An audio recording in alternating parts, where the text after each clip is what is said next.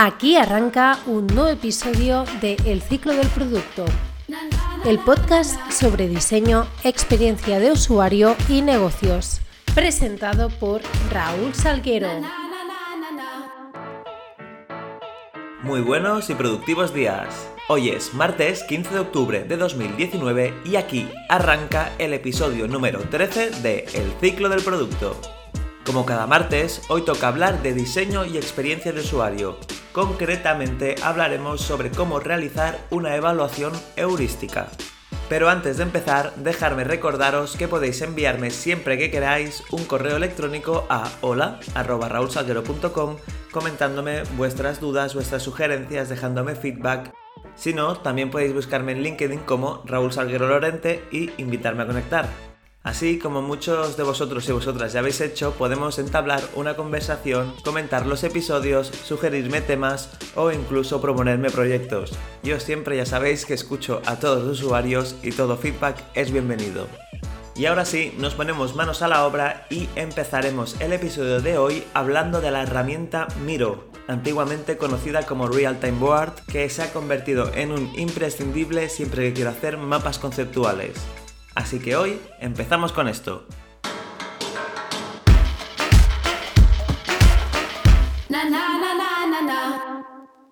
En miro.com encontrarás una pizarra totalmente colaborativa y online que te permitirá crear tus mapas conceptuales tú solo o con tu equipo.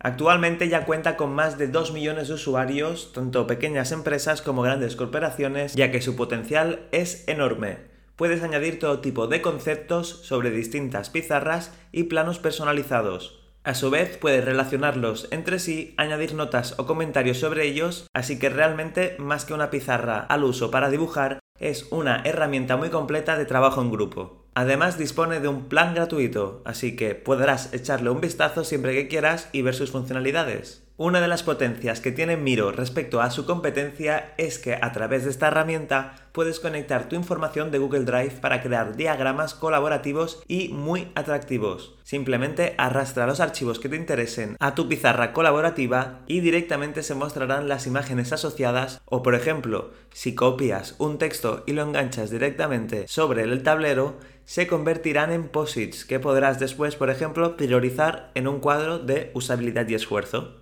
Otra de las virtudes que tiene esta plataforma y la hace distinta a su competencia es la posibilidad de ver en tiempo real en qué están trabajando tus compañeros de pizarra. En un mismo espacio podéis montar desde diagramas hasta simplemente anotaciones de reuniones o flujos de interacción y todo lo podéis hacer al mismo tiempo desde distintos ordenadores. Además en Miro podrás ver el historial de cambios y podrás ver en qué momento y quién ha realizado alguna modificación de la pizarra. Miro dispone de una librería donde puedes incluir todo tipo de plugins que conectarán con servicios de terceros. Podrás conectar el Slack para recibir notificaciones de cada cambio que hagas en la pizarra o asociar tu Dropbox, tu Google Drive o tu Box para tener siempre todos los recursos en la nube. Y para mantener un control de los cambios y poder comunicarte con los demás miembros del equipo que están participando en ese proyecto de Miro, puedes o bien dejar comentarios pulsando sobre algún componente de la pizarra o si no hay un espacio habilitado para el chat. Miro.com es la plataforma ideal para el diseño de infografías, mapas mentales, calendarios y diferentes tipos de diagramas como el de Venn o el de Gantt a pesar de que está en inglés, es muy intuitivo y la verdad es que yo lo utilizo en mi día a día, sobre todo en las fases de investigación donde tengo muchísima información y necesito priorizarla y ordenarla. Ya verás cómo al poco tiempo de utilizar Miro se convierte en una herramienta imprescindible para mejorar tu productividad.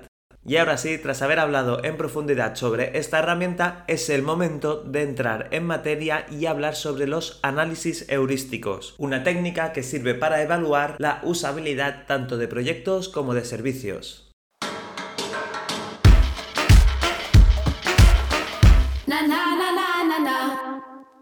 Una evaluación heurística o también conocida como análisis de usabilidad se trata de un sistema de evaluación de interfaces y procesos a cargo de un experto, a partir de los principios de la disciplina de interacción persona-ordenador.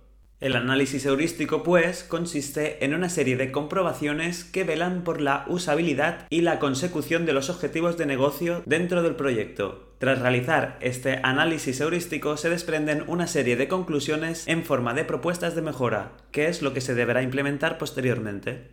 Realmente la mejor forma para encontrar errores de usabilidad en un sistema es siempre mediante test con usuarios, pero dada la rapidez y efectividad de una evaluación heurística, hacer test sin haber realizado antes esta técnica normalmente es un desperdicio de tiempo y dinero, cuando se hace bien, es decir, un experto en experiencia de usuario, es un método rápido y más económico que otros métodos ya que no requiere involucrar a usuarios finales. De todas maneras, yo recomiendo siempre hacer tanto un análisis heurístico como un test con usuarios para comprobar si tus hipótesis son ciertas o tienen algún error. Realmente, como dicen en Nielsen Norman Group, que es la empresa del creador de todo lo que es la experiencia de usuario, es recomendable que entre 3 y 5 expertos en experiencia de usuario analicen o hagan una evaluación heurística y normalmente se suelen conseguir detectar entre el 75 y el 80% de errores, pero siempre hay un margen que solo se detectará si se hacen test con usuarios. Existen diferentes principios de evaluación de usabilidad de un proyecto o servicio. Los más conocidos son los publicados por Jacob Nielsen, que son desarrollados en colaboración con Rob Molich en 1990, pero son revisados en base a un análisis factorial de 249 problemas de usabilidad.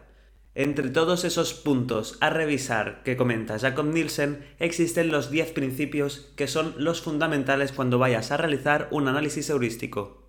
El primer principio heurístico es la visibilidad del estado del sistema debe reflejar lo que está pasando dando un feedback claro al usuario.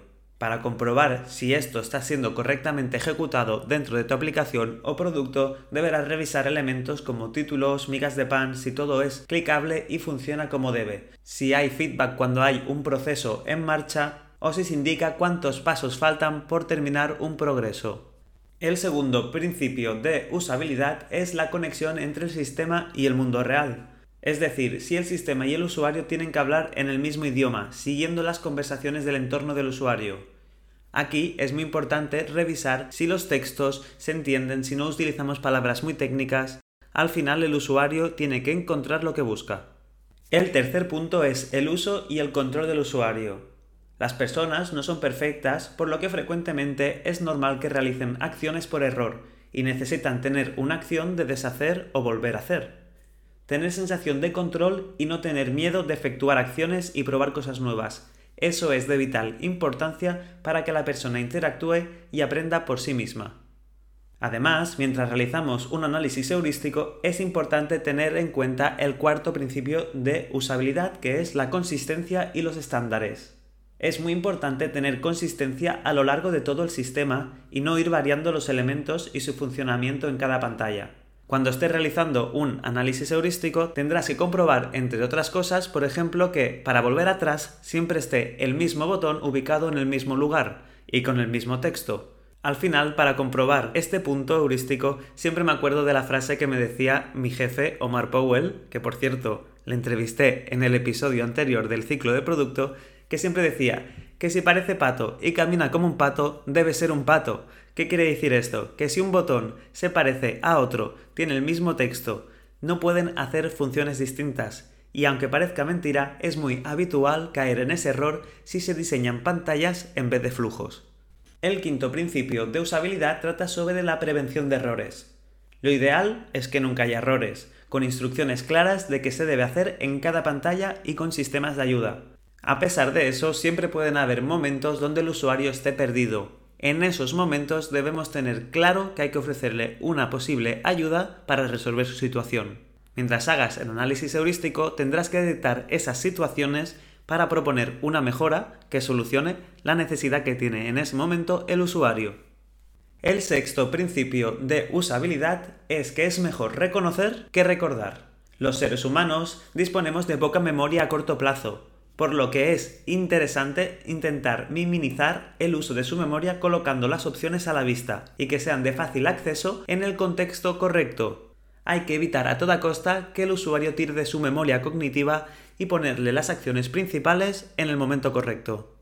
Es mucho más sencillo reconocer que recordar. Por eso es muy importante, como hemos dicho en el punto 4, crear consistencia visual para que el usuario identifique rápidamente un elemento con una acción concreta. El séptimo principio de usabilidad es el uso eficiente y la flexibilidad.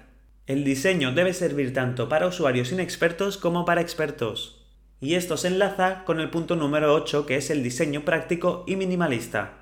No todas las acciones pueden estar a la vista, ya que cada unidad de información reduce la visibilidad de la información que realmente importa.